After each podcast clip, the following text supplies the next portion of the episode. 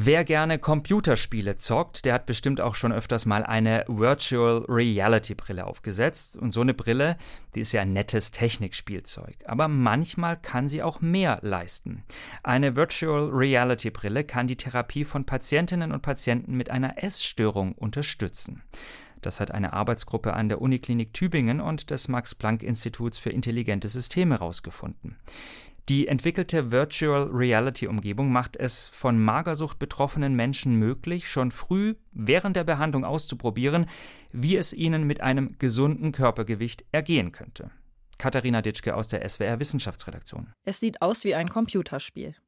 Die Patientinnen tragen eine VR-Brille auf dem Kopf, in den Händen Controller, eine Art Joystick und an den Armen Sensoren.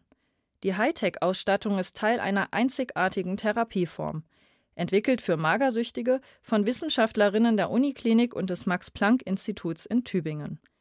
Die Patientinnen sollen mit Hilfe einer VR-Brille eine reale Vorstellung davon bekommen, wie sie aussehen würden, wenn sie schlank und gesund wären. Laut Weltgesundheitsorganisation sollte zum Beispiel eine 1,65 Meter große Frau mindestens 52 Kilo wiegen. Das entspricht einem Body Mass Index von 19.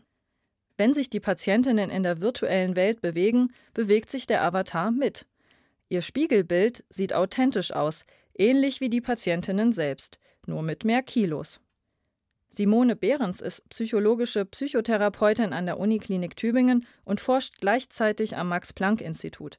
Sie hat die VR-Brille mitentwickelt. Wir haben in früheren Studien, wo es eigentlich um Körperwahrnehmung von Patientinnen mit Magersucht ging, Zufallsbefunde gehabt, dass es für die wahnsinnig aufregend war, sich eben anzuschauen, aber es ihnen hinterher irgendwie besser ging. Und als dann dieser therapeutische Blick bei mir dazu kam, war eben der Wunsch gereift, es auch nutzbar zu machen im Sinne von Interventionen für die Patientinnen. Eine ihrer Patientinnen ist Christina. Sie kämpft seit vielen Jahren gegen die Essstörung. An der Uniklinik Tübingen wird die junge Frau behandelt. Für Patientinnen wie sie wurde die VR-Brille entwickelt und in einer Studie getestet. Was ich immer gut fand, war die Brust, weil ich dann gedacht habe, so ja, ein bisschen mehr Brust, das wäre ja gar nicht so schlecht. Was ich immer so ein bisschen problematisch fand, war die Hüfte und Bauch, weil man hat eigentlich eine gute Figur und dann ragt dieser Bauch ein bisschen raus. Was ich mir aber sagen lassen habe, ist normal, weil oft halt man zuerst am Bauch zunimmt und sich dann der Körper hinterher formt. Christina hatte in all den Jahren ihrer schweren Erkrankung eine verzerrte Körperwahrnehmung. Durch die VR-Brille konnte sie eine Vorstellung davon bekommen, wie sie nach erfolgreicher Therapie aussieht. Programmiert wurde die Anwendung am Max-Planck-Institut für intelligente Systeme. Dafür haben die Forschenden mit Hilfe des weltweit ersten 4D-Scanners die Daten tausender Menschen unterschiedlicher Statur gesammelt.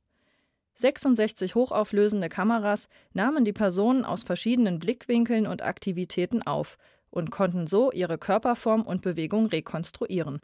Denn der Avatar soll auch mit seiner Gestik und Mimik möglichst menschlich aussehen. Svetelina Alexiadis, Dataspezialistin am Max-Planck-Institut, erklärt, warum das besonders wichtig ist.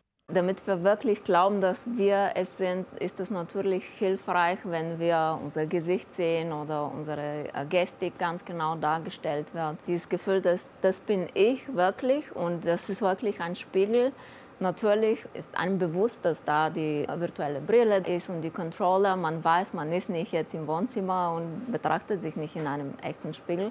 Aber wenn man auch gar nicht realistisch aussieht oder wenn sich der Körper irgendwie ganz komisch bewegt, wenn man sich bewegt, dann ist es umso schwieriger, sich damit zu identifizieren mit der Person. Für die Studie schauten sich die Patientinnen ihre virtuellen Körper 30 Minuten lang an. Über mehrere Sitzungen wurde das Gewicht virtuell immer weiter gesteigert. Christinas Anspannung ließ im Laufe der Therapie nach, wie etwa bei der Hälfte der Magersüchtigen. Christina hat der Blick auf den virtuellen Körper geholfen. Bis sie gesund ist, ist es noch ein weiter Weg. Doch die Angst vor der realen Gewichtszunahme ist durch die Therapie kleiner geworden, sagt sie. Mein Ziel ist dann tatsächlich auch so auszusehen wie auf dem Bild und wirklich langfristig zu sagen, okay, jetzt bin ich gesund, jetzt habe ich ein gesundes Gewicht.